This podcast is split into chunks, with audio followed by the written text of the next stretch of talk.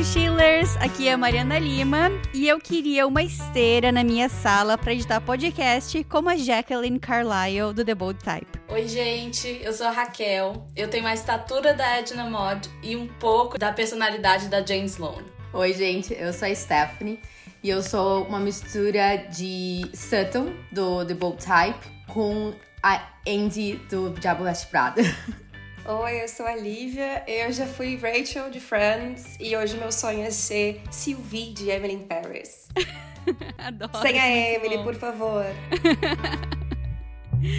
Olá, pessoal! Então hoje estamos aqui reunidas para o primeiro episódio do The Fashion Vocab. E esse é o novo formato de podcast aqui no Moda na Mochila. E a ideia é a gente aprender vocabulário de moda em inglês. Então, para compor esse time, temos aqui uma estilista e podcaster, eu, uma jornalista de moda, uma produtora de moda e uma antropóloga e pesquisadora. Então, se você quer saber mais sobre a trajetória dessas mulheres fantásticas, eu vou deixar o link para os episódios da história de cada uma delas aqui na descrição, porque todas elas já participaram.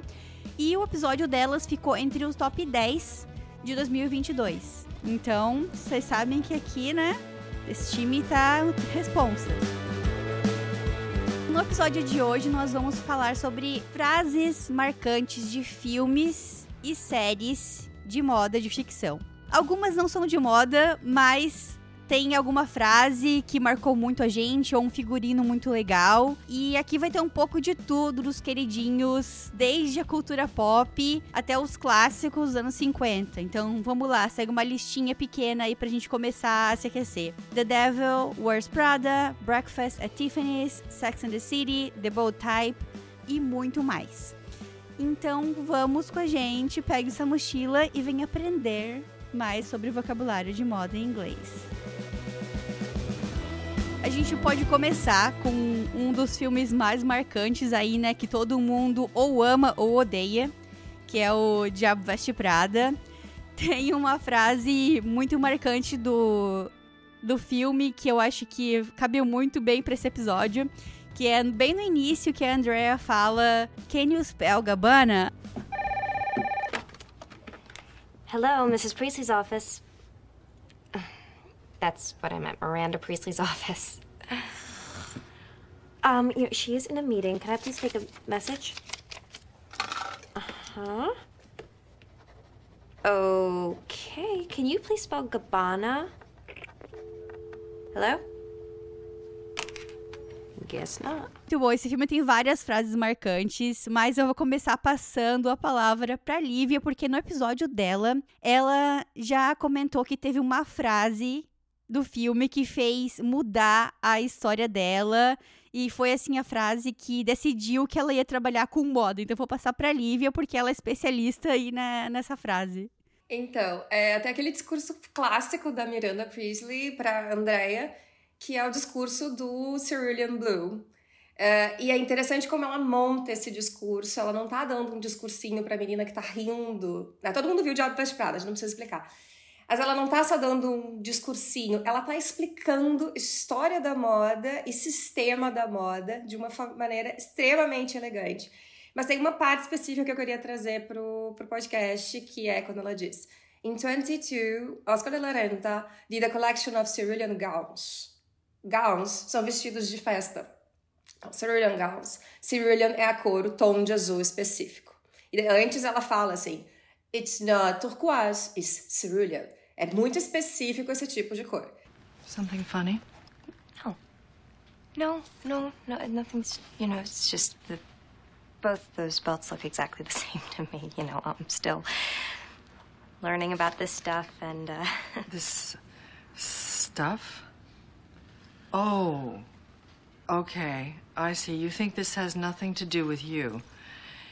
You go to your closet and you select, I don't know, that lumpy blue sweater, for instance, because you're trying to tell the world that you take yourself too seriously to care about what you put on your back. But what you don't know is that that sweater is not just blue, it's not turquoise, it's not lapis, it's actually cerulean. And you're also blithely unaware of the fact that in 2002, Oscar de la Renta did a collection of cerulean gowns. And then I think it was Yves Saint Laurent, wasn't it, who showed cerulean military jackets. I think we need a jacket here. And then cerulean quickly showed up in the collections of eight different designers. And then it uh, filtered down through the department stores and then trickled on down into some tragic casual corner where you no doubt fished it out of some clearance bin. However, that blue represents millions of dollars and countless jobs. And it's sort of comical how you think that you've made a choice that exempts you from the fashion industry when in fact you're wearing a sweater that was selected for you by the people in this room from a pile of stuff. E aí ela tá usando um suéter super achando que aquilo não tem nada a ver com o sistema da moda. E a Miranda explica que, baby, você é parte do sistema.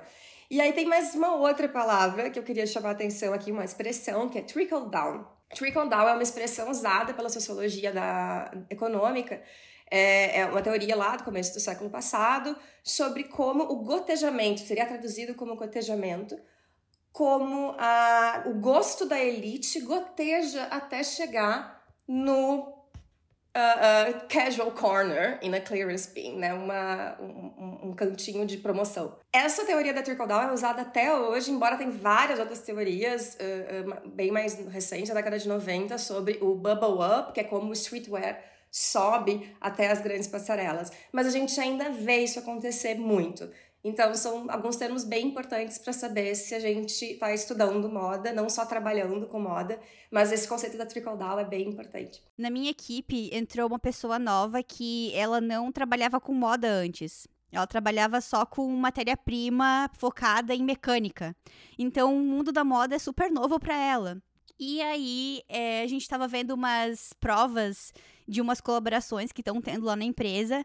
E aí ela comentou comigo, Mari, é, me responde, quem define nessa empresa o que, que é bonito ou feio? Porque ela tava achando a colaboração, tipo, super, assim, esdrúxula, sabe?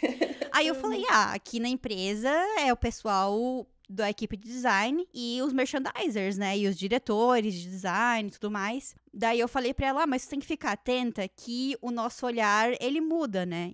E aí, daqui a cinco anos depois, isso vai estar tá na Zara e o olhar dela já vai ter se acostumado com aquilo e ela vai gostar daquela, daquela peça que foi criada, sei lá, cinco anos atrás. E aí ela ficou, eu não consigo acreditar que isso acontece. Quase que eu olhei para ela e falei, cara, e essa calça, quanta cor que tu tá usando aí hoje, tu gostava dela 10 anos atrás? Não, né? Sneakers. Para mim, o maior exemplo são sneakers. Primeira vez que eu vi aquela passarela da Chanel, acho que foi 2011, e eu olhei assim, what the fuck? Não, não, eu nunca vou usar tênis numa situação. Não. Eu não sei quantos eu tenho. É só o que eu uso agora. Exato, então é, é a trickle down, a gente engole. E interessante ali sobre o Cerulean Blue que tu falou também. Eu tava pesquisando mais sobre a cor e eu descobri que o Cerulean Blue foi a primeira cor do ano da Pantone, lá em 2000. Fica de gente, cara, eu né? não sabia. Nossa, é. eu não tinha ideia disso. Eu também não. E tanto que, assim, essa, essa cena também, ela foi muito... Eu acho que depois a Vogue americana fez uma matéria, porque todo mundo ficou perguntando, tipo, tá, cadê essa coleção do Oscar de la Renta, né? A gente quer ver esse Cerulean Blue. E parece que a coleção foi fictícia, né? Eles deram um exemplo é, de, de Oscar de la Renta, assim, só pra ela falar o nome de um designer e tal. Mas a coleção não existiu. Então, essa coleção que ela cita não existe segundo a matéria da Vogue. Caraca. E os arquivos que eles reviveram, assim. E eu fiquei, gente, eu, mas eu quero procurar esse Cerulean Blue, cadê? E a gente não vai achar no Oscar dela Reta. Eu fico até pensando se é uma forma de anunciar as marcas, tipo, que eles fizeram parcerias com marcas talvez, de marketing talvez, antes de lançar é. o filme, e aí colocaram a Oscar de la Renta pra falar o nome dele no filme, né? É. Não se esqueça que o, que o Oscar de la Renta é americano e muito provavelmente tinha ali algum Sim. quê de financiamento no Diabo É. Prada. Isso aqui é só uma teoria da conspiração, não sei se é verdade, tá, gente? Nossa, mas eles devem ter feito um bom trabalho, porque eles citam, tipo, muitas marcas, assim, sabe? Eu não lembro se Girl Boss saiu na mesma época do filme. Vocês têm alguma ideia? Nada a ver, eu tô viajando na maionese agora. Depois. Mas eu tava, eu tava reassistindo essa semana, e daí tem, acho que no segundo ou terceiro episódio da série, ela tá andando na rua em LA, e daí tem, tipo, assim, um cartaz gigantesco, Devil Wears Prada, assim, no fundo. Eu falei, meu Deus, gente. Ah, sim, porque esse- o, o- a série do The Girl Boss é bem anos antes da história dela, né? Então, de certo, também o Devil, The Devil Wears Prada influenciou na carreira da própria. ah, como é que é o nome dela mesmo? Sofia Amoroso. Sofia Amoroso. Sofia Amoroso. Provavelmente influenciou também na história dela, né? E aí colocaram lá, fez parte, fez parte disso. Queria falar de outra coisa também, já que a gente tá falando de cor. Tem um- uma hum, frase do The Bold Type que me marcou muito assim. Eu já tinha ouvido esse sobre essa regra, entre aspas, da cultura norte-americana, mas nessa frase específica do Bold Type que comecei a pesquisar mais sobre o tema. Um episódio que elas vão para Paris e aí o chefe da Sutton, que é o Oliver, ele fala pra ela seguir o coração dela e ir atrás do boy dela. E ele fala a frase: Never walk away from love, no white after Labor Day, and never walk away from love. He's in New York. I think he's about to propose. There are these things called airplanes. Oliver, I, I could just leave. I'm telling you to never walk away from love. No white after Labor Day and never walk away from love. Really? Go. E aí eu fui pesquisar um pouquinho mais sobre isso do, da razão, né? Por que, que se fala isso de não usar branco depois do dia do trabalho? O dia do trabalho no Brasil e na América do Norte é diferente. Em Brasil é em maio, né? Primeiro de maio.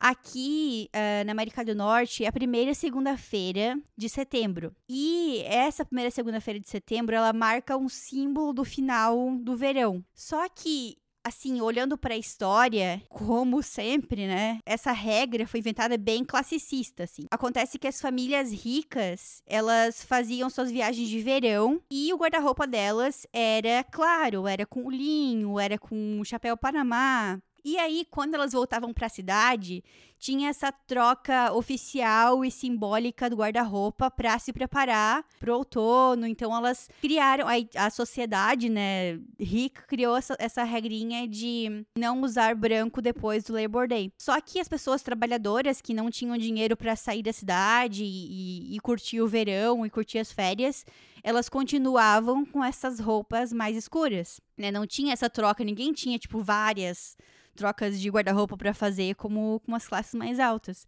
Então, achei interessante trazer aqui. Queria saber, é, Steph, especialmente você morando em Nova York, já tinha ouvido falar disso? As pessoas ligam para isso ainda ou não? Cara, eu confesso que eu não prestei atenção nisso. Eu tava até com, com medo de você me perguntar isso, porque eu falei, cara, eu juro que eu não prestei atenção. Eu passei, tipo, dois setembros aqui já. E eu vi essa, sa- essa frase, e eu acho que não é só nessa série que eles falam, porque eu também já tinha prestado atenção, tipo, já tinha ouvido ou- outras vezes. No Gilmore Girls Mas ouvi já. Sex and the City, Gilmore Girls, e eu, e eu essa semana eu vi no That's 90 Show, que a Jackie chega de branco e a Kitty fala alguma coisa, ela diz assim, white, please. Mas na verdade é porque a Jackie tava indo casar. E aí ela brincou, tipo assim, ah, né, tu não é virgem pra usar branco. E a Jackie veio burrinha, entendeu? Tipo assim, but it's not even Labor Day yet.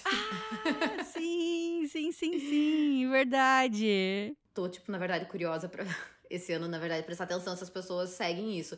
Mas realmente ele acaba tendo uma diferença do guarda-roupa muito grande, assim. E hoje em dia, tipo, eu acho que acaba sendo meio intuitivo das pessoas. Eu, eu até teve um dia que foi muito engraçado que eu tirei várias fotos da rua, assim, que é uma coisa que eu quase não faço, de quantas pessoas eu tinha visto de tênis brancos, shorts jeans e camisa de linho no verão em Nova York, assim, tipo, branco, sabe? Tipo, Uhum. parecia um uniforme, sem querer. E aqui no inverno, você vê todo mundo de calça jeans, tênis e tipo uma puffer preta. Então, assim, muda bastante. Você vê, tipo, diferença de cor também. Você falou isso e talvez que hoje em dia, por mais que não seja, tipo, uma regra, da, né, cultural e tal, acabou ficando intuitivo essas coisas. Então, tipo, a gente olha na rua as pessoas hoje, no inverno aqui, tudo escuro. E no verão é completamente o oposto. Eu vi um meme falando que as gurias de Nova York só usam puffer da Aritzia, que é uma marca canadense, inclusive. Aqui em Amsterdã elas usam puffers bege. Elas, as meninas todas têm o mesmo padrão, assim, é, elas são todas loiras e elas usam aquele, aquela estética clean girl, então, né, o cabelo presinho baixo, assim, as argolas douradas ou alguma coisa dourada baixo, cabelo bem loiro, maquiagem bem limpa, com o olho só destacado, a puffer bege de uma dessas marcas, provavelmente, mas eu super não acompanho marca de roupa de um, puffer. É, eu acho horrível. A Moncler, né? É bem, deve ser bem forte ah, aí na, isso, na Europa. Mas não é Moncler, é uma outra marca, mas enfim, daqui a pouco eu lembro. Já tentei ser adepta da Puffer e não consegui. Eu tive que dar pra uma amiga minha. Eu falei, olha, pega aí, que eu não consigo. usei três vezes, eu falei, não é, não consigo. Eu tenho uma, assim, que eu uso muito ocasionalmente, mas ainda não é, tipo, uma coisa muito gritante no meu guarda-roupa. Acho que não é, não é muito meu estilo, sabe? São dias bem específicos que eu falo, ai, que vontade de usar. Eu confesso que eu já mudei muito o meu estilo, assim, quando eu cheguei aqui no Canadá. Porque é aquela coisa, a gente vai olhando por cinco anos as pessoas usando na rua e a gente vai começando a achar bonito aquilo, né? Vai se tornando, tipo, uma norma, assim. Mas, eu, mas eu acho que é justamente isso, né? Porque, por exemplo, Londres também, todo mundo. Eu falei, não, vou comprar. Eu vi uma amiga usando, falei, nossa, ficou muito bom em você. Cara, não deu outro, usei três vezes. Falei, que? Nada a ver. não rola. Sim, então passando, né, do, do bow tie e do branco do bow tie pink o funny face. Funny face é, em, português brasileiro é Cinderela em Paris.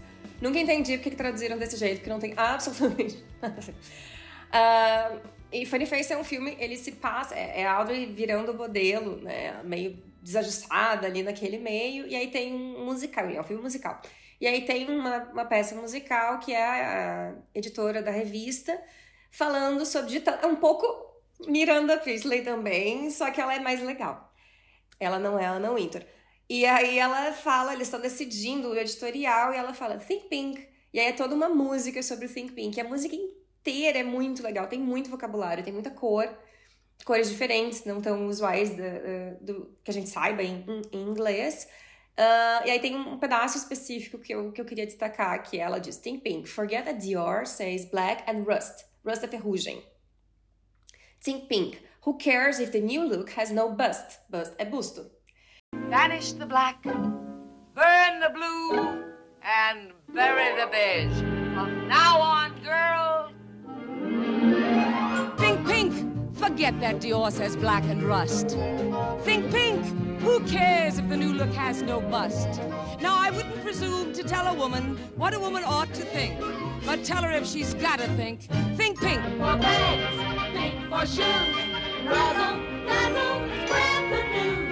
Então ela brinca sobre essa feminilidade do rosa e como usar, e aí toda a letra fala sobre isso. E é, sem, quem não viu eh, Funny Face, super recomendo, porque é uma lição de história da moda incrível. Eu assisti na faculdade esse filme e eu não entendi uma coisa nessa, nessa música. Eu não entendi o que, que o No Bust tem a ver com rosa. Eu acho que é mais uma brincadeira com a, uma possível feminilidade. Eu não gosto desse conceito, mas na época faria sentido. Também é para rimar com Rust. Boa.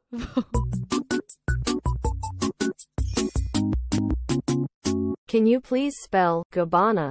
Eu tava revendo também é, umas frases do Legalmente Loira. Tô curiosa para saber como é que vai ser o filme 3. E eu tô pensando, gente, que esse filme deveria ser de transição de carreira. Ela deveria mudar do direito pra moda. Porque ela fala tanto sobre moda e parece que.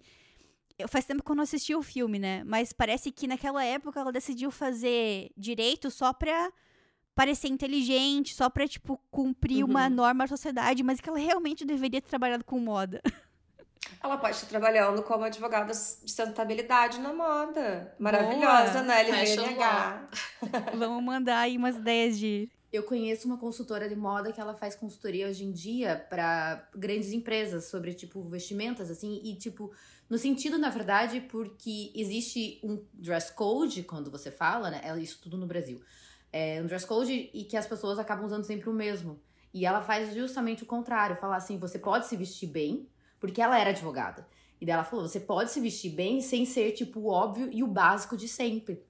Então, às vezes, até, tipo, pensando, falando nisso, às vezes ela consegue até, tipo, trazer essa coisa do, do direito, digamos, pra moda de outros lados também, assim, sabe? E, e se a gente for pensar o rosa específico, né, pensando nessa transição, porque uma das coisas que ficou muito famosa no Legally Blonde foi aquela estudante de direito de Harvard de rosa, né? Que o rosa não é uma cor séria. E é, hoje a gente já tem uma noção completamente diferente, desde o Think Pink do Funny Face em, em 57 uh, passando pela Legalmente Loira e agora com Barbie, Barbiecore, o novo Legalmente Loira, o, a coleção do Valentino toda pink. A gente olha pro rosa de uma maneira completamente diferente. E eu acho que uma das coisas que tem nos ajudado a, a deixar o rosa mais sério, além, claro, de toda a diferença da, da, da cartela, né? Tu tem o rosa mais magenta, o rosa mais antigo, tá, tá, tá. Uh, mas que os homens estão inserindo essa cor na cartela. E isso nos ajuda, infelizmente. A gente tem que ter, tentar para se torcer, que a gente precisa da moda masculina nesse sentido. Os designers uh, pensando nesse sentido, que ela, é uma, ela, ela tem se tornado uma cor sem gênero. Uhum. Né? Inclusive, eu acho que os homens ficam lindíssimos de rosa, que usem mais. Tem também uma outra questão que eu acho interessante que as redes sociais de empreendedorismo feminino, muitas delas usam o rosa na cartela, né, como cor principal.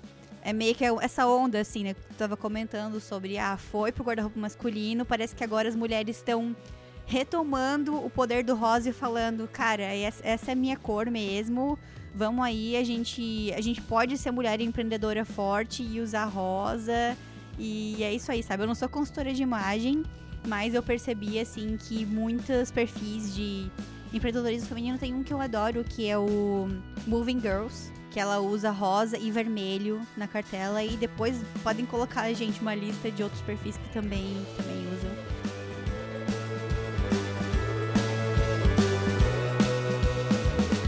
Eu vou passar para a Steph para falar sobre a diferença de tamanhos é, comparado com o Brasil e com os Estados Unidos. E acho que isso é uma das coisas, tipo, mais básicas. Até quando você viaja, assim, sabe? Eu peguei essa de uma cena do Diabo Veste Prada, que é quando eles estão na cafeteria. Eles começam a falar de tamanhos. E daí ele fala, ah, o 2 é o novo 0, o 6 é o novo 4. Não, mentira. Ele fala o 4 é o novo 2, o 2 é o novo 0. E daí ela pergunta, e o 6? O 6 é o novo 14. Corn chowder. That's an interesting choice. You do know that cellulite is one of the main ingredients in corn chowder.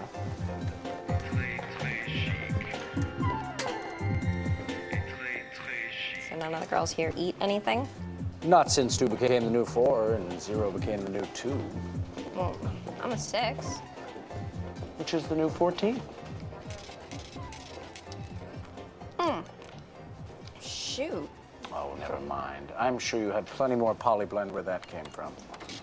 E daí você fica tipo assim, meu Deus, do que, que eles estão falando? Se você não sabe exatamente as medidas. E a questão de, tipo, aqui nos Estados Unidos, as, o, quando você vai comprar roupa, além do PMG, né? É, a gente não usa, tipo, 36, 38, 40 igual no Brasil. Mas 0, 2, 4, 6, 8. E às vezes é um pouco confuso quando você, tipo, viaja e tem essas diferenças. E a gente sabe também por sapato, quando você pega um sapato até no Brasil, você vai ver ali, tá, tipo, tem números, números. Cada país tem uma medida diferente, assim. E eu acho que a primeira vez que eu cheguei aqui, eu fui exatamente pra assim, tipo, ah, eu sou tal número no Brasil, então você só tira o 3 e você pega a mesma coisa. E, tipo, nada me servia, tudo ficava grande. Então eu percebi que. Eu até pesquisei, na verdade, o que eu pesquisei no Google falava que, tipo, por exemplo, ah, o 36 é o 6, o 38 é o 8, mas não funcionou no meu corpo, tá? Então eu acredito que deve, seja diferente. Eu ainda tenho um pouco de dificuldade, porque eles usam inches e a gente usa centímetros, e eu tô, tipo, começando a entender agora a questão de medidas de corpos em índios, mas é uma coisa que leva muito tempo, porque eu tentei traduzir, eu falei, não consigo, tipo, fazer a matemática. Então, direto no, no aprender tudo de volta. Eu tô há cinco anos aqui e ainda jogo no Google quando vou comprar alguma coisa, que eu não lembro é. muito bem. Ah, eu vou no olho aqui. Na Europa também é diferente do Brasil, é, é uma questão de dois, são dois números de diferença, que eu sei, eu nunca sei se é para mais ou se é para menos. Eu deixei de prestar atenção nisso tem um tempo. Até porque, eu não sei se isso aconteceu com vocês também desde que vocês se mudaram, mas eu engordei desde que eu vim pra Europa. Então, assim, o meu tamanho que era no Brasil já não é o mesmo tamanho daqui. Então, eu não presto mais atenção. O que eu vou é no olho. Tipo, cabe em mim? Acho que cabe. E aí, depois, quando eu vou ver o tamanho, eu tipo, oh! Hoje em dia tem se falado mais sobre isso, porque tá tendo um boom de uh, personal stylists, né? Indicando como comprar melhor as roupas a se, se desapegar um pouco do, do número que tá ali na etiqueta, né? E provar realmente e comprar o tamanho certo pro seu corpo. E eu até tava conversando com. No episódio que vai sair semana que vem. Um, com o Sérgio Silva. E ele tava falando sobre essa questão do corpo, de ah, do corpo gordo, né? E se vestir melhor. E eu tava falando pra ele que eu me sinto mais bonita às vezes nua do que de roupa, porque às vezes parece que eu ainda tenho um pouco disso de ah, comprei uma roupa que às vezes não é do meu tamanho, tô ainda me, me- aprendendo também sobre isso, né?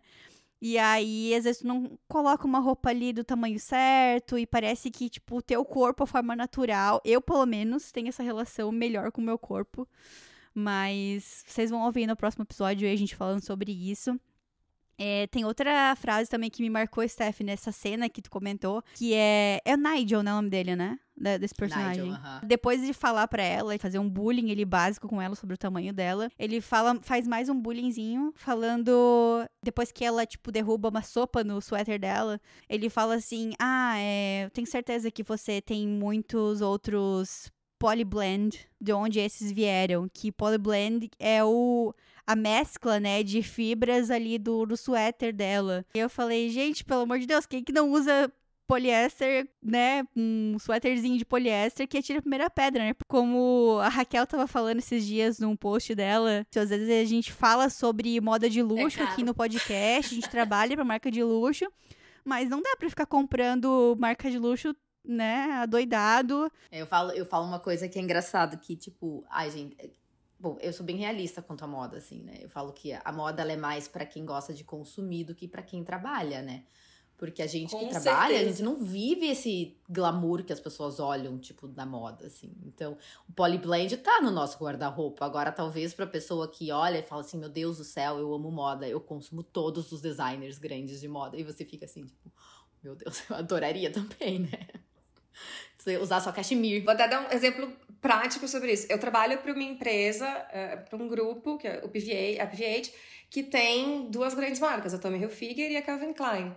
E a gente tem a Sample Sales, que é o grande momento da nossa temporada, que é quando a gente pode comprar as, as amostras. E aí eu comprei um sweater da Calvin Klein, achando que eu tava arrasando. Aí eu, quando eu fui, tava viajando com ele, e a- a- eu tenho uma grande amiga que é especialista em fibras. Aí a Gabi pegou e ela disse assim: ah, deixa eu ver que fibra é isso aqui. E era uma Poly Blend. Uma, uma coisa da Calvin Klein e tal. E não, o que, que é, o que, que é o problema, problema da Poly Blend? Que aí a Gabi me explicou. É uma mistura de um monte de sintético. Uhum. E isso é muito ruim em muitos aspectos. Primeiro é, já tá cheio de bolinha, eu comprei tem dois meses. Segundo, isso não é reciclável. Então esse é o problema da blend. Se, se é uma peça só de poliéster, dá pra reciclar. Se é só viscose, dá pra reciclar. Se é só algodão. Então assim, mesmo que a gente compre em fast fashion, prestem atenção na etiqueta e procurem se é feito só com uma fibra, é muito menos pior, digamos assim. É, é muito menos pior pro, pro meio ambiente, mas pro toque pode ser que não seja tão bom. E aí a gente Exato. pode comprar uma peça que não é tão gostosa de usar. E é aquele dilema, né? Tô ajudando o meio ambiente ou quero usar uma roupa que tem um toque legal, uma coisa gostosa. Eu também tenho a questão da vestimenta, né? Do toque que tem no corpo. Por exemplo, tipo, o poliéster ele não é a coisa mais transpirável possível, né? Então você tá usando lá o poliéster e, tipo, gente, você tá com vários layers, né? Então você precisa de uma coisa, tipo, que seja gostosa de usar. Então, realmente, assim, não acho que é. Não é só, não é só também, né, tipo, pensando na sustentabilidade, que obviamente é uma coisa extremamente importante, mas se você tá olhando uma questão também de uso, ele não é extremamente confortável.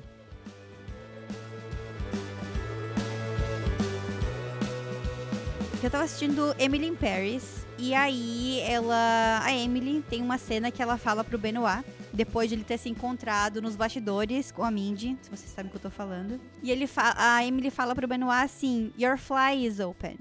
She sounds fantastic. She really does. Your fly is open. What? Oh, thank you. E aí eu falei, fly, porque agora eu trabalho com matéria-prima, trabalho com aviamentos. E eu sei que fly, ela estava se referindo ao zíper dele, ao zíper da calça. Ela não falou pra ele, your zipper is open, ela falou, your fly is open. Fly, zipper, é o zíper que se usa pra calça jeans e pra calça de sarja. E aí eu joguei lá no grupo porque eu fiquei animadíssima que eu tava, né, arrasando, sabendo esse vocabulário aí. E aí o galera falou lá no grupo que é, tem um episódio de Friends também, que a Rachel fala pro Ross isso. Your money's mine, Green. Your fly is open, Geller. Ela fala, Your fly is open, Geller. Estavam jogando poker lá, então, meio que assim, numa rivalidade. E aí ela fala isso pra ele. É muito engraçado. E, e eu não sabia. Aí eu comecei a jogar no Google, essa, no YouTube, essa frase e vi vários outros filmes que eles falam sobre isso. Mas uma coisa interessante que eu venho percebendo sobre aprender inglês é que, pra mim, uma coisa que tem me ajudado muito é ter essas referências visuais, sabe? Tipo, de visuais e de dia a dia. Antes, se eu estivesse lá no Brasil, assistindo essas séries, eu nunca teria prestado atenção nessa palavra durante o episódio. Eu teria só, tipo, ignorado ela porque eu não sei o que ela é.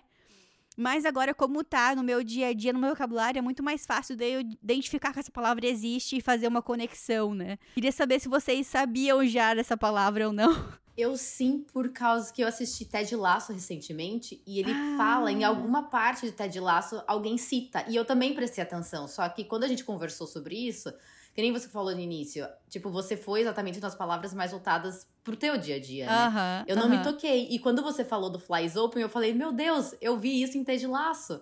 Eles falaram, eu prestei atenção, eu falei, nossa, eu não conhecia, tipo, essa expressão pra zíper aberto. E eu falei, ah, faz todo sentido. E vida que segue. Tipo assim, Aham. me marcou por um segundo e eu deixei seguir. E, e eu depois eu fiquei pensando, cara, eu nunca ouvi. E talvez eu tenha ouvido e não tenha prestado atenção também, que nem você falou que em outros momentos, né?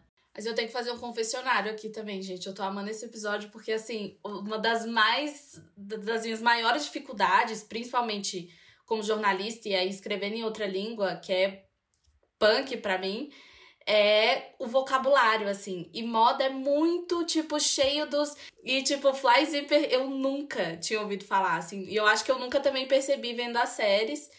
E, mas é isso, eu acho que, principalmente assim, na minha área, como você tinha comentado, Stephanie, também, da gente procurar palavras de acordo com, com a nossa vivência, né?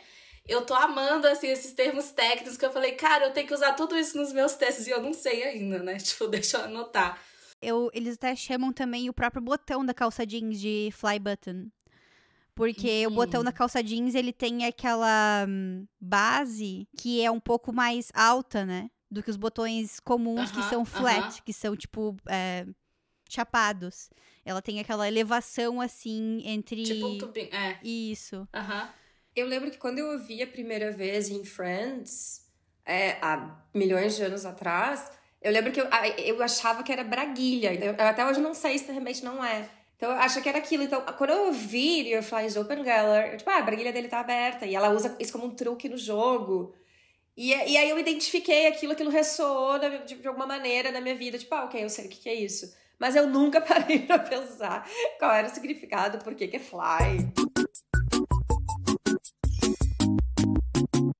Can you please spell Gabbana? Tem uma coisa que a Steph também comentou, que é essa diferença das de como eles chamam designer clothes em português, né? Que nos filmes se traduz pra roupas de grife. É, a gente no Brasil acaba usando muito, tipo, ah, roupa de grife, não sei o quê. E daí, quando você chega aqui, as pessoas falam, ah, porque designer clothes. E, sei lá, às vezes labels. Labels também tem Uhum. um, um patamar diferente, né? Você tá falando de. Mas aí até faz um pouco sentido você falar de labels, porque você tá falando de marcas com renome. Agora, Sim. Labels não é só de não só da, da tag, assim, né, que vai na roupa. Mas daí, é, quando você tá falando assim, designer clothes, a impressão, primeira vez que eu ouvi, que eu pra- parei pra prestar atenção, na verdade, assim, né? Aquela questão da tradução e tal, que muitas vezes eu deixei passar despercebido. Mas quando eu parei pra realmente analisar a palavra, eu falei, caramba, mas tipo, designer clothes não necessariamente significa, tipo, só marca de roupa, se você pensa na tradução voltada pro português. Uhum. Mas ela também, tipo, qualquer pessoa que crie alguma coisa. Tipo, você tem uma criação por trás. Você não necessariamente precisa estar dentro das grandes casas. Aqui não, designer clothes, quando você tá falando, tipo, designer clothes, as duas palavras juntas, normalmente ela está relacionada a, tipo, grifes de luxo, grandes nomes, roupas caríssimas, assim. Então, é, é como se estivesse dizendo que a- aquelas roupas são feitas por designers e, tipo, sabe? Quando você para pra olhar, fala, eu não sei de onde vem isso também. Talvez seja uma coisa pra pesquisar e historicamente deve ter alguma coisa, né? Que talvez antes as pessoas não eram denominadas designers, não sei, estou conspirando aqui também. É, mas ainda usar isso hoje em dia, assim, é- até tipo, me deu um baque que eu fiquei até meio assustada, porque eu tenho contato com muitas marcas pequenas e às vezes acabam marcas muito diferentes, assim, sabe? Completamente nada a ver com o que a gente vê é, lá, né? Falando em fast fashion gerais, assim, até tipo nas grandes luxos, porque acabam sendo pessoas extremamente criativas, voltadas mais para a parte criativa do que para a parte de venda. E elas também são roupas de designers, né? Então, assim, tipo, é, acho que foi aí que deu o choque de realidade quando eu olhei pra essa palavra e pensei assim, meu Deus, tipo, que tradução engraçada, assim, olhando pra nós no, no português, o que ela significaria, sabe? Sim, é engraçado também pra mim, porque eu acho que fo- grife foi uma palavra que eu nunca usei muito em português, pra falar a verdade. Não sei se faz sentido na cabeça de vocês, mas parece que pra mim, grife, quando eu olho, quando eu ouço a tradução, parece que é uma coisa muito mais inacessível.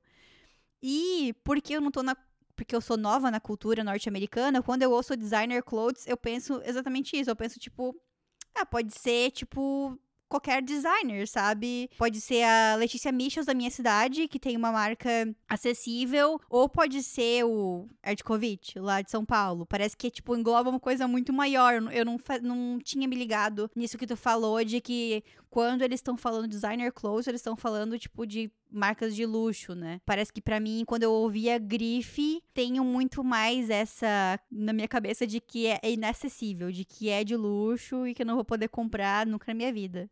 Pra mim, grife é aquela minha tia que morava em Paris e que aparece uma vez a cada seis anos no Brasil com um casaco de grife. É uma coisa muito.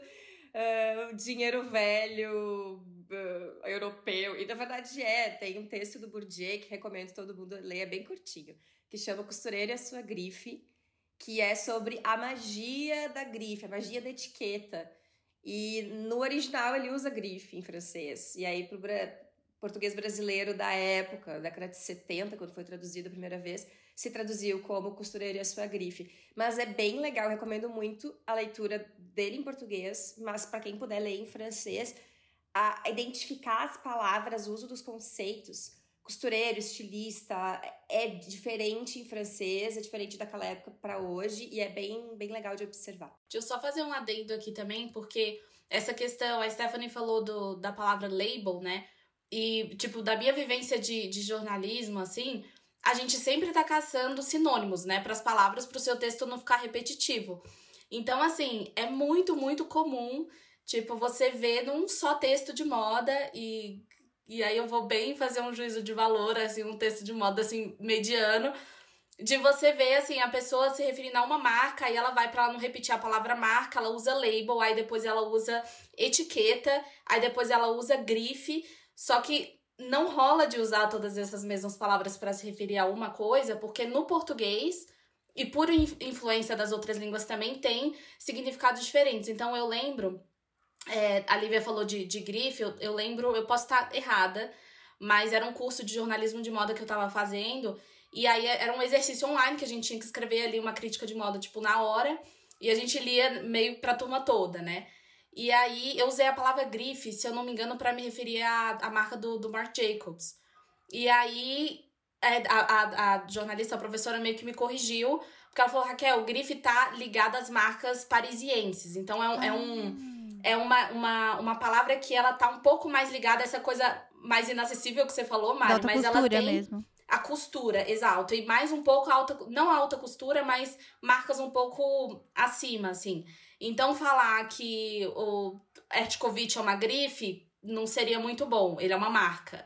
E aí, por exemplo, falar que é uma label, tipo, falar que o Ertkovich é uma label só pra você procurar um sinônimo também não rola. Até porque você tá fazendo, escrevendo em português, você tá, você tá ali metendo um anglicismo, né? É, tipo, tentando é, colocar o inglês para o seu texto ficar mais sofisticado, o que, na minha opinião, ele fica um pouco, sei lá, é, não sei, eu não, eu não curto muito, assim, de deixar muitas línguas num texto em português, sabe? Mas tem muita essa diferença, e aí, tipo, é, justamente isso, assim, no, no- na vivência de jornalismo escrevendo em português, tipo, não rola de usar label, etiqueta, marca, grife, tipo, tudo na mesma hora, sabe? No, no mesmo texto. Então tem essas diferenças muito sutis que a gente precisa prestar atenção, porque realmente tem significados diferentes. Que interessante. E aí, quando você foi fazer os teus textos em inglês no mestrado, Ai, um parto. Tu teve algum caso parecido, tipo, de ter essa dúvida no que escrever para cada marca? Como, tipo, colocar numa categoria? Nossa, muito, muito. Assim, e eu, eu confesso mesmo, tipo, para mim ainda é muito difícil, porque eu tava há cinco anos, tipo, atuando, é, né, escrevendo em revista e tal em português. E aí, e eu sou apaixonada pelo português, assim. Meu pai é professor de português, tipo, eu sempre tirei nota alta em redação, eu tava tipo, yes, vamos lá. E quando eu cheguei no inglês, eu falei, velho, que texto ruim que eu escrevi, porque eu não consigo. e o inglês também, ele não. Você não consegue brincar muito com as palavras. É um texto mais duro, né? O português você consegue dar. dar ele é uma língua um pouco mais poética, então você consegue dar uma brincada. Mas eu nunca tinha escrito uma feature, né? Por exemplo, uma reportagem imensa em inglês. E aí você fica, meu Deus, que palavra eu uso agora? Não sei, vamos ali de Google Tradutor e um dicionário aqui, porque nem às vezes o, o, o tradutor funciona, né? Ele mais atrapalha do que ajuda.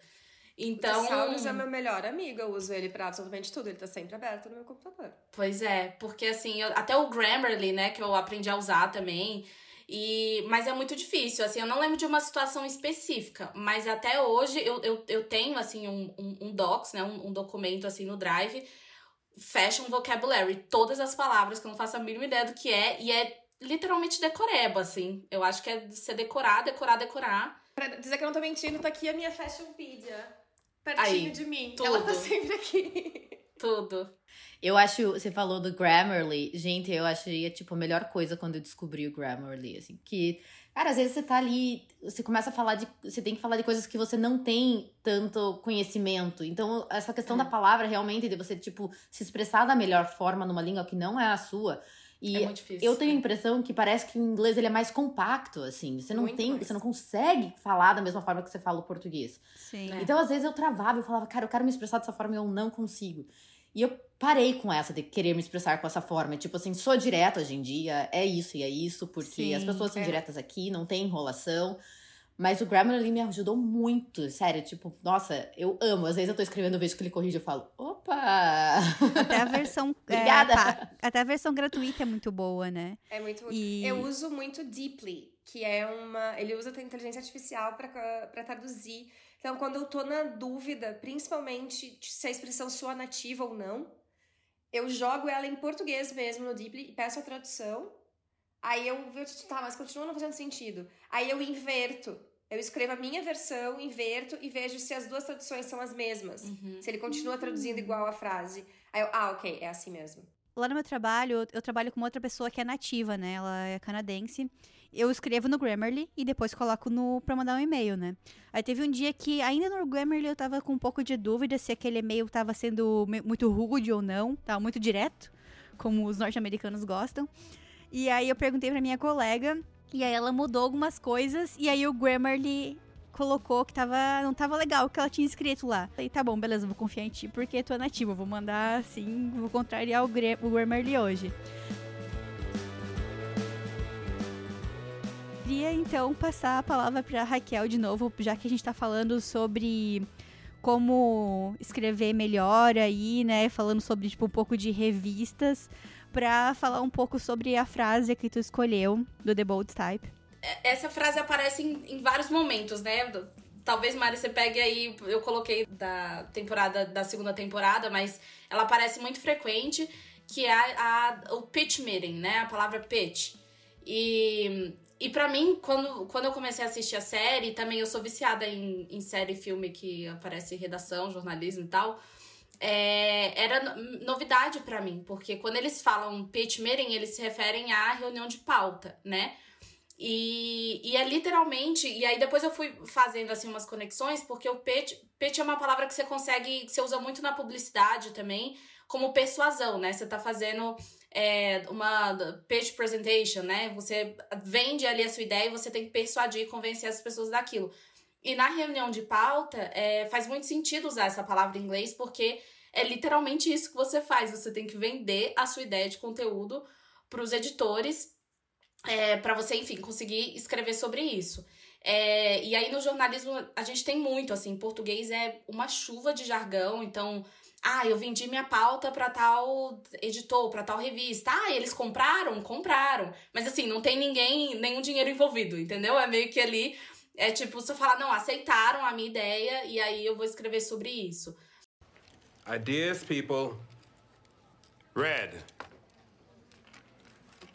We have pitch meetings once a week. Could you be on time? I'm so sorry, Oliver. My subway station was closed, and then. You stopped to audition for Black Swan the musical? This is a part of my pitch. Why pretend that you didn't wake up in someone else's bed without time to go home and change? Why not show up to work wearing the same thing you wore yesterday with a few small adjustments? And we'll call it How to Turn Your Walk of Shame into a Stride I like it. E aí, ao longo da série também, eles, eles usam outras, outros jargõezinhos, né? Tipo, é, PIS pra matéria, o que também, antes de, de começar a estudar mais essa questão do jornalismo em inglês, não é uma coisa que a gente, tipo, em tradução literal seria pedaço, né? Uhum. Em, em português. Mas piece quer dizer matéria. E aí você vai pra feature. Feature é uma reportagem, que é uma matéria muito maior e muito mais elaborada. Hum. Um article, um artigo, ele não necessariamente é um artigo acadêmico. Ele pode ser uma matéria, só que é uma matéria mais, mais curta. Então tem várias essas variações, assim, de, de palavras. Mas é isso. Pitch é, é como se fosse pauta, né? O, o seu assunto ali que você quer vender. Eu vou falar pra vocês então mais um significado pra palavra pitch. Pitch black quer dizer que é o preto mais preto possível. É o- Jura? Aham. Eles também usam Amei. isso. Então Amei. aí já vamos incluir mais uma, um vocabulário para as cores, né? Acho bem legal quando se fala, tipo, ah, é, fala pra mim as cores em inglês básico. Ah, black. Agora em inglês avançado é pitch black, que é o preto, super preto. Engraçado, eu acho que eu já tinha ouvido Deep Black, mas nunca Pitch Black. É. Acho que em, é, é, em beleza se usa deep black. Ah, pode ser. O preto mais preto, tipo, ah, o lápis, o preto mais preto é o deep black. É engraçado que eu aprendi isso essa semana, tipo, com um fornecedor nosso que mandou uma cartela de, de cores. Na reunião, ele só ficava falando pitch, pitch, pitch. Aí eu escrevi assim no cantinho, né? Em reunião é sempre assim, não sei, não sei se vocês fazem isso. As pessoas ficam falando palavras e aí eu fico, tipo, escrevendo assim bem pequenininho pra ninguém ver que eu não sei soletrar o negócio.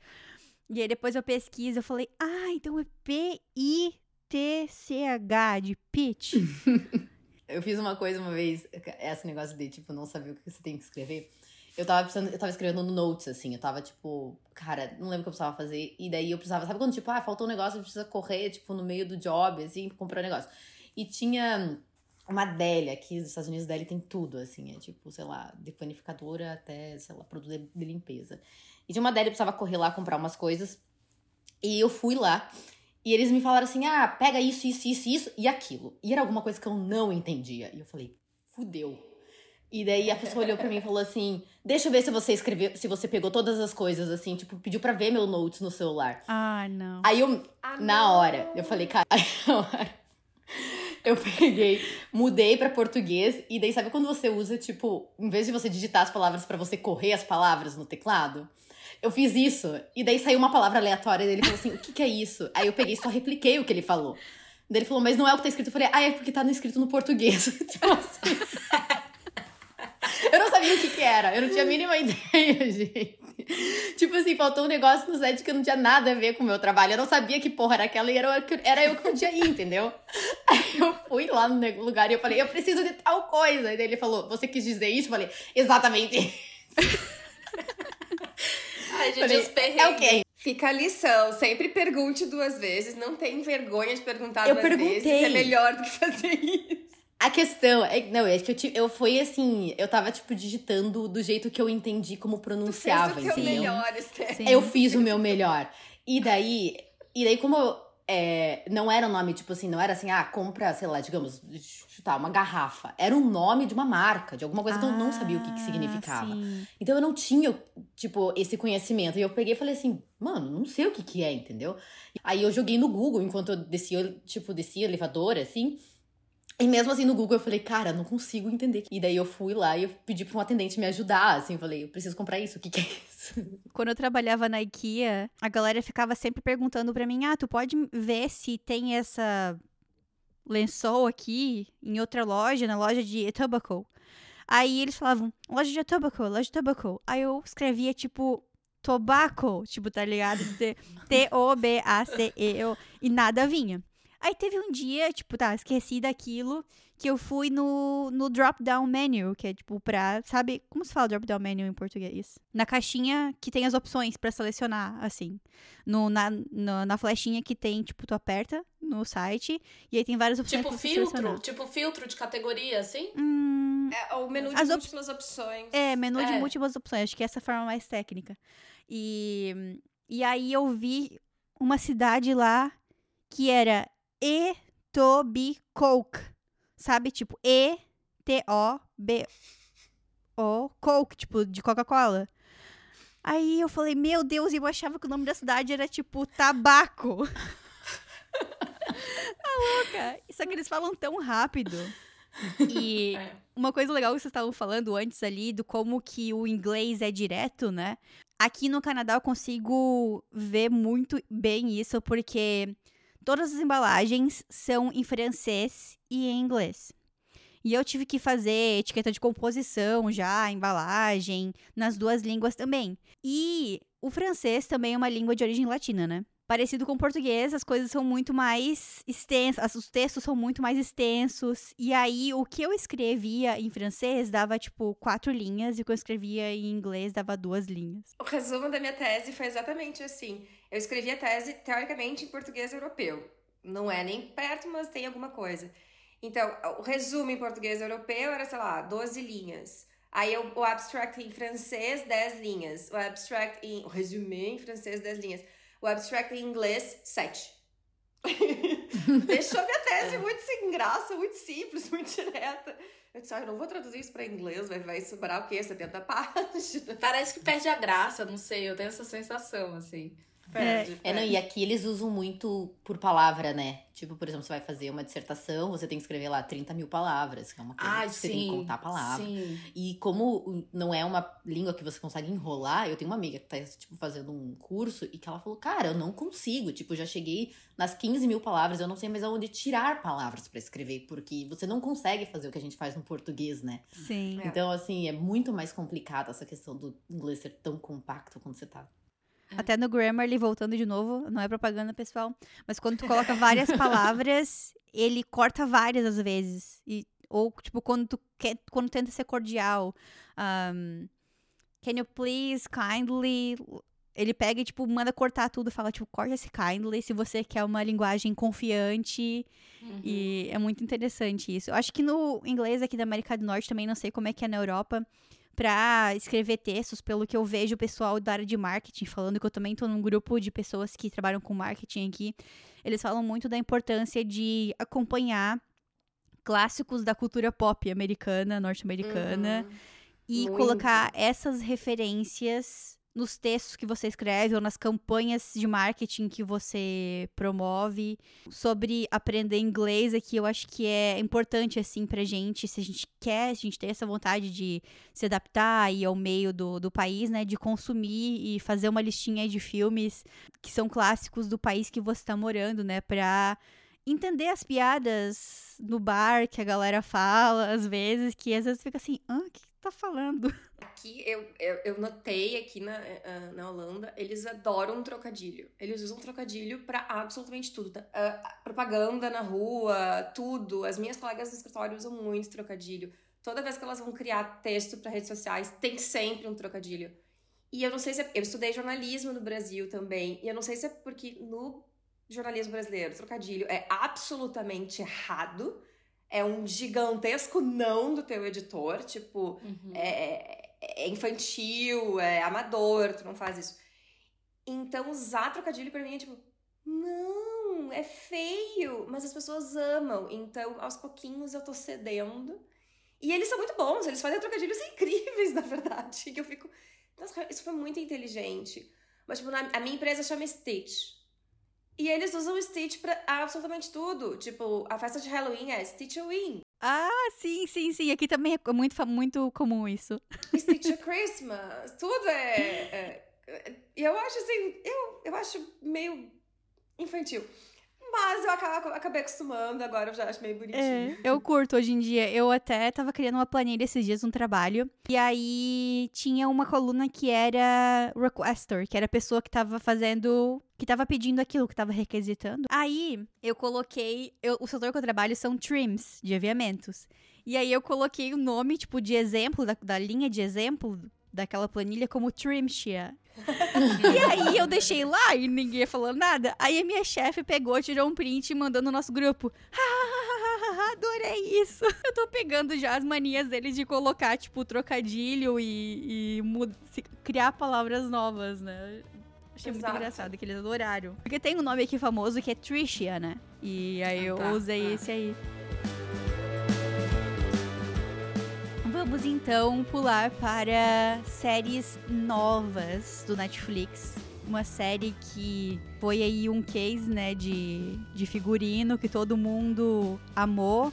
Se fala muito sobre a tendência, né, tendência gótica também. Mas esse podcast não é sobre tendências, é sobre vocabulário. Então eu vou passar para Raquel de novo para falar sobre uma das cenas do filme que marcaram ela. Na série Vandinha, né, recentemente lançada, não sei se todo mundo viu. Eu adorei, não sou muito fã de Família Adams, mas eu adorei, assim, como eles se trataram. E aí, só pra dar um contexto também, eu vi essa série no momento que eu tava terminando o, o meu projeto de mestrado. E, e eu estudei sobre ah, o female gaze, ou on menswear, né? Então é o olhar feminino na moda masculina. E aí eu tava vendo, foi até uma semana que eu tava terminando meu mestrado eu tava muito doente. Eu falei, cara, não vou pegar no projeto agora, eu vou ver séries. Aí lançou lá a Vandinha. E aí teve uma cena específica que ela se arruma pro baile, né? Na verdade, ela não ia pro, pro baile lá de, da sala dela, da escola dela. Mas é, o Tyler aparece no apartamento dela, aí ela se arruma, aí a mãozinha lá também ajuda ela a se vestir, ela aparece toda, né, com vestido e tal, enfim. E aí, quando o Tyler é, vê, ele fala assim, wow, you look. Aí ela interrompe ele e fala, unrecognizable, ridiculous, a classic example of the female object objectification of the male gaze for the male gaze. Wow. You look. Unrecognizable. Ridiculous. A classic example of female objectification for the male gaze. Amazing. E aí, quando eu, quando eu vi essa cena, eu falei, meu Deus, meu mestrado tá na pontinha. tipo, what? E aí, minha mãe tava vendo comigo também, ela... E minha mãe, assim, tá treinando inglês, né? E aí ela, eu escutei gays, eu escutei gays. Ela falou isso mesmo? Eu falei, falou e tal. Eu até printei a cena. Mas a, a palavra gays, né, é G-A-Z-E, ela era nova pra mim, que eu não costumava usar, assim, até eu começar a estudar sobre isso. E, e ela é mais comum do que parece, assim, é- é- na verdade é uma palavra que se usa muito mais em teoria do que no dia a dia, né? Porque se refere ao olhar, né, como, como substantivo, mas assim, no dia a dia a gente usa, né, stare at someone, look at someone, e não tipo, he's gazing at me. É, é um, parece muito mais formal. E, e até quando eu tava explicando pra brasileiros, assim, sobre o meu tema, tipo, eu falava, ah, the female gaze. E eles, tipo, gays, tipo, G-A-Y-S. Eu falei, não, gente, não é gays, é gaze, né? É com Z. E aí, enfim, é um- uma palavra que eu comecei a usar muito pra se referir, né, a essa questão do estudo do olhar. É, Freud e Lacan também basearam a minha, minha referência teórica. Eles têm estudos referentes a isso e é justamente a questão do olhar do outro sobre a gente. Então, tem muito essa, essa, essa questão do, do outro, do papel do outro a nós, né? Então, relacionando com moda aqui, é, é muito isso, assim. É tipo o gaze do outro sobre a gente. O que a gente veste, a gente dá uma percepção pro outro. E o outro só percebe isso porque ele olha pra gente. Então, assim, entrando em várias complexidades aqui, mas é uma palavrinha que eu tenho usado recentemente. E, enfim, se vocês quiserem começar a aplicar por aí.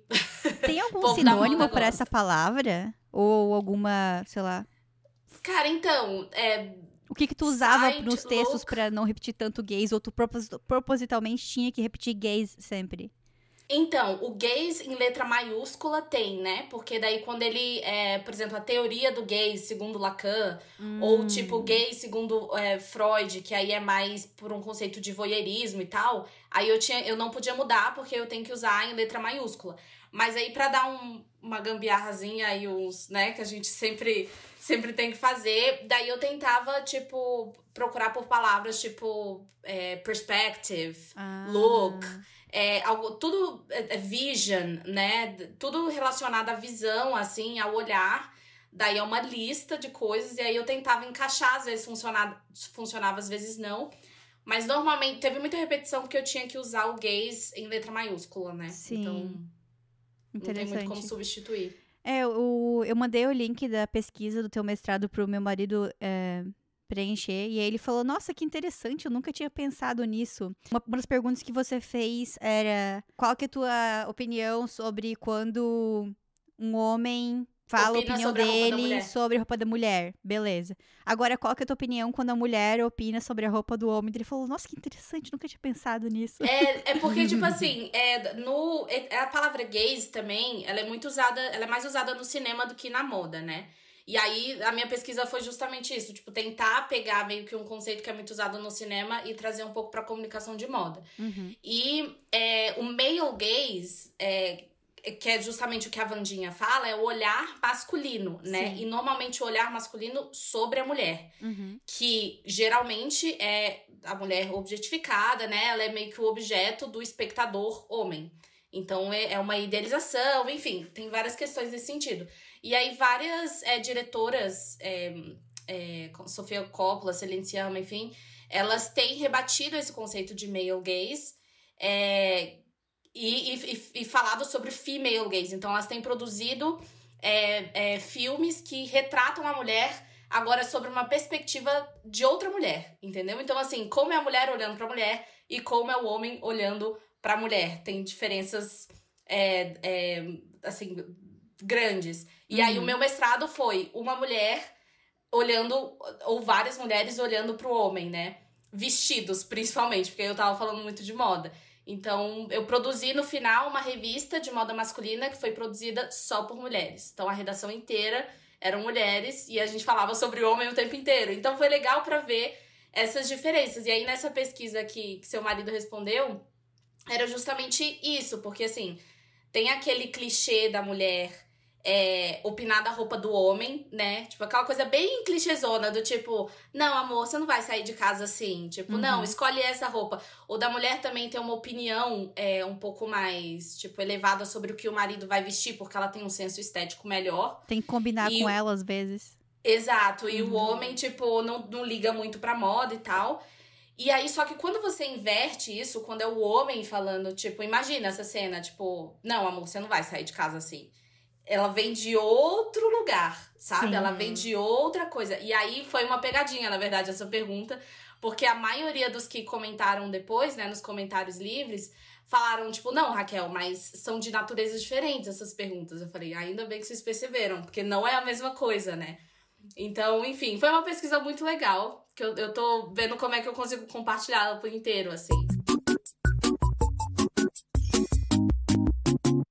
Can you please spell Gabbana? Vamos agora então pular para o nosso outro bloco sobre frases com um sentido figurado. A gente não tinha falado ainda sobre Sex and the City, mas tá na nossa lista, é um dos filmes aí mais amados também.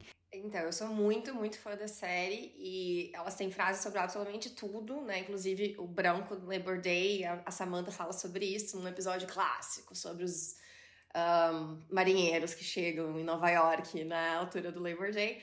Ah, mas tem uma frase que é a minha frase preferida da série, né? Tipo, das, das primeiras seis temporadas, que quando a Carrie tá com um problema financeiro, ela precisa recomprar o apartamento dela, uma coisa assim. E a Miranda diz assim, tá, mas tu nunca, tu nunca salvou dinheiro, né? E ela, I like my money where I can see it, hanging in my closet. I like my money right where I can see it, hanging in my closet. Então, o hanging in, é, a roupa tá pendurada e o dinheiro dela tá em roupa. Isso é bastante evidente, mas é uma brincadeira figurativa que o inglês usa muito, que, né, tipo, é o dinheiro hanging in my closet. Tem algumas coisas, e isso é eu saber muito bem a língua e brincar com ela. Porque se tu não domina a língua dessa forma, tu não pode fazer essas brincadeiras. Eles fazem muito, mas com muito domínio do que estão falando. Então, o inglês ele é uma língua muito óbvia, muito clara, muito direta. Uh, aqui, o recorte para a Carrie é a escritora, então ela faz incríveis jogos com as palavras o tempo todo, usando uh, sexo e moda como uma forma de descrever a relação dela e dela e das amigas com a vida, né? Uhum. E aí a outra frase é. The fact is, sometimes it's hard to walk in a single woman's shoes. That's why we need really special ones now and then to make the walk a little more fun. Aqui também ela faz uma brincadeira, e é uma, é uma frase que a gente vai ver depois de novo, que é walk in someone's shoes, que é o, o calçar os sapatos de alguém e que é experimentar a vida sob essa perspectiva que também é uma coisa que se usa muito em pesquisa, em pesquisa uh, qualitativa, que é o criar alteridade e empatia com o objeto que tu está estudando. Então, a gente usa essa referência também, uh, walk in someone's shoes, para se colocar no lugar do outro e entender a perspectiva daquela outra pessoa. Mas eu gosto muito dessa frase que brinca com os sapatos, porque eu sou muito dessa. Um, melhor, essas duas, esses, duas, desses dois pequenos ensinamentos da Carrie, que são absolutamente errados do ponto de vista financeiro, mas maravilhosos do meu ponto de vista de também a single woman.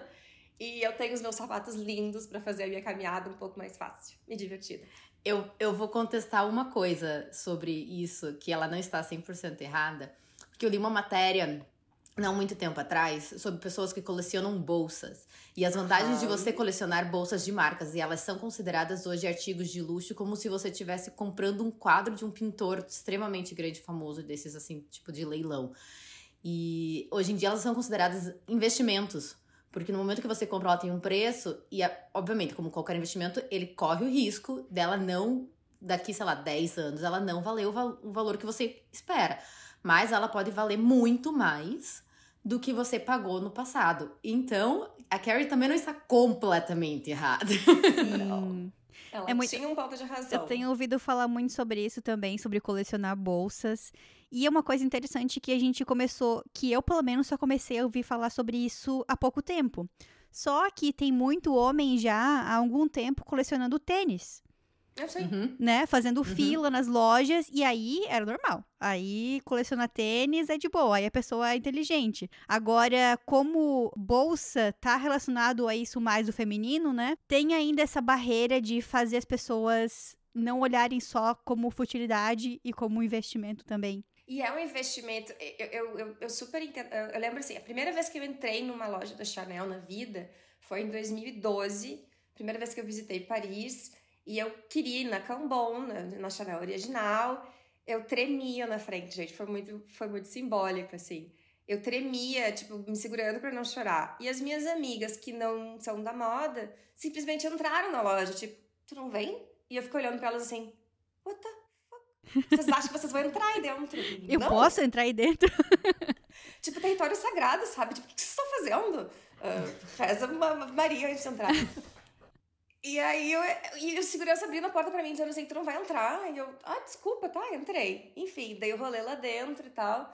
Andei tudo, tudo, eles são muito legais, o atendimento é incrível. Comprei uma coisinha pequena, só pra dizer que comprei uma coisa na Cambô. E aí eu lembro que eu tava olhando as bolsas. Na época eu era. Eu não era mais estudante, mas é, acho que eu tava fazendo mestrado, talvez, não lembro. Ah, mas eu tava, tipo, ah, on a budget. Então eu tinha, sei lá, aquele dinheiro garantido para viagem, e aquela era primeiro e segundo dia de viagem. E aí eu lembro que eu vi uma Chanel pequenininha, uma bolsa azul marinho, uma flap, e que eu olhei e tava 800 euros na época. E eu, olha, é, é comprável? Tipo, achei que fosse mais? Ok. Aí aquele exercício rápido que a cabeça faz. Não, eu tenho esse dinheiro agora, mas aí eu vou passar fome nos próximos 20 dias. Hum, Hum, hum, hum. Não, não, não, tá, tá, tá. Ok, vamos botar a cabeça no lugar, Lívia. E aí, daqui a pouco, quando eu fui pra. Uh, anos depois, acho que sei lá, ano passado, fui fazer a mesma coisa, entrei na loja. Tá 5 mil a mesma bolsa. Nossa. Eu me arrependi muito de não ter passado fome naquele verão. então, Uma- é, esse- é realmente essa a diferença de valor de 10 anos atrás, sabe? Então, Sim. Caramba, inflação, hein? Eu não sei quantos por cento que deu aí de 800 para 5 mil. Não é inflação, é pura e simples estratégia. A Chanel decidiu isso e a Hermès também como estratégia faz uns três anos atrás, antes da pandemia, quando deu o boom do consumo, principalmente dos mercados asiáticos. E determinados grupos de população estavam usando o Chanel como quem usa Michael Kors. Hum. E aí isso não foi bom pra marca. Uhum. Então, da- nada contra a Michael Kors, não é isso, mas enfim, são marcas premium versus marcas Sim. luxo. E, e aí a Chanel resolveu, a Chanel e a e a Prada também, aí no fim todas fizeram, subiram absurdamente os preços e mesmo assim estão vendendo feito água. Crise? Oi? Cadê? Hum, hum, hum, na- É, não, é na, na pandemia mesmo, falando de pandemia, você, tipo, acho que, se eu não tô errada, foi da Hermès mesmo, porque tinha fila, tipo, pra comprar coisas du- durante a pandemia, tipo, na China. Uhum. Eles venderam, acho que a bolsa mais cara da história da Hermès durante a pandemia, se eu não estou errada, foi Nossa. na China. Uhum. Não tenho certeza agora da É muito mas possível. Teve um episódio que eu fiz faz muito tempo já, foi no foi em 2021, que era sobre o mercado de luxo. Eu até vou deixar na descrição para quem quiser escutar.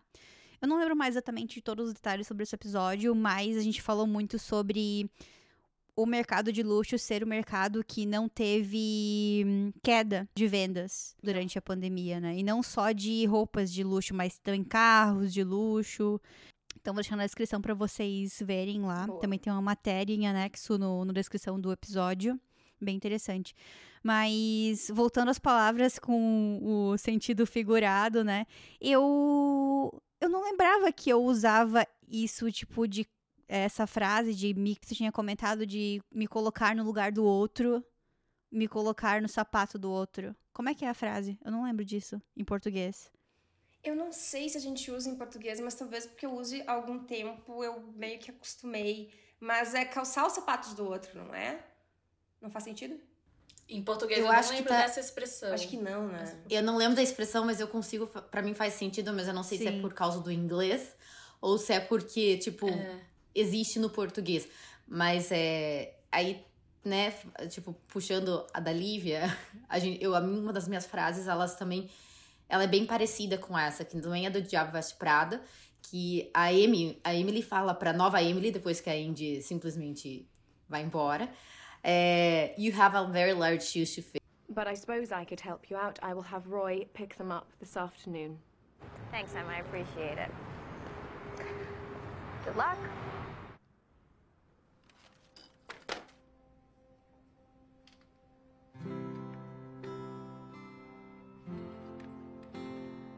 You have some very large shoes to fill. Hope you know that. E daí é justamente isso, é uma comparação com a questão de que a Andy cresceu tanto ali dentro que ela colocou um novo patamar para as próximas assistentes da Miranda, né? Então ela faz essa comparação, tipo, de novo, de um sapato gigantesco que ela agora tem que vestir e que você tem que, tipo, chegar nisso aqui para você ganhar o respeito. Muito bom. Aí começamos com o Diabo Veste Prada, então, e terminamos o episódio com o Diabo Veste Prada. Não quero botar pressão aí nos próximos convidados do Fashion Vocab de março, mas as convidadas desse primeiro episódio foram fantásticas, então as próximas pessoas vão ter um very large shoes to fill. Como entrevistada aqui, meninas, Muito muito, bom. obrigada por terem aceitado de novo. Foram fantásticas e tenho certeza que vai ser um sucesso. Meninas, deixem as redes sociais de vocês aí para quem quiser mandar mais perguntas. Então, meu Instagram é Raquel com CH Sabino underline. É, outras redes sociais eu tenho, mas assim, eu passo mais tempo no Instagram, então é mais fácil mandar mensagem por lá. Eu, a mesma coisa, eu também tenho várias outras redes sociais, mas eu já sou meio difícil de responder no Instagram também, então se eu não te responder, me chama uma segunda vez que eu vou responder, né? Eu acabo dando uma prioridade. Meu Instagram é s.stephanie, tipo Stephanie, com P-H-A, melhor se letrar, S.T-E-P-H-A-N-I-E, Wenger, W-E-E-N-G-E-R. Não é fácil, gente. Mas provavelmente a Mari vai escrever, então assim, copia e cola, vocês me acham por lá. Eu já falei no um outro podcast, então vocês vão me achar fácil. E se, se quiserem me achar também no LinkedIn eu uso bastante. É, e no Instagram é o mesmo handle, então é Lívia Pinem, tudo junto. E o meu Pinem escreve Pinente, com temudo no final. E vocês já sabem, se quiserem mandar mensagens pra mim, me mandem mensagem no Instagram, arroba Moda na Mochila. Se você chegou até aqui, na realidade, é porque você gostou desse episódio, então vai lá, dá um like nesse vídeo, se inscreve no canal. E se você está ouvindo pelo Spotify também, dá cinco estrelas pra gente e nos sigam lá. Beijinhos e até o próximo!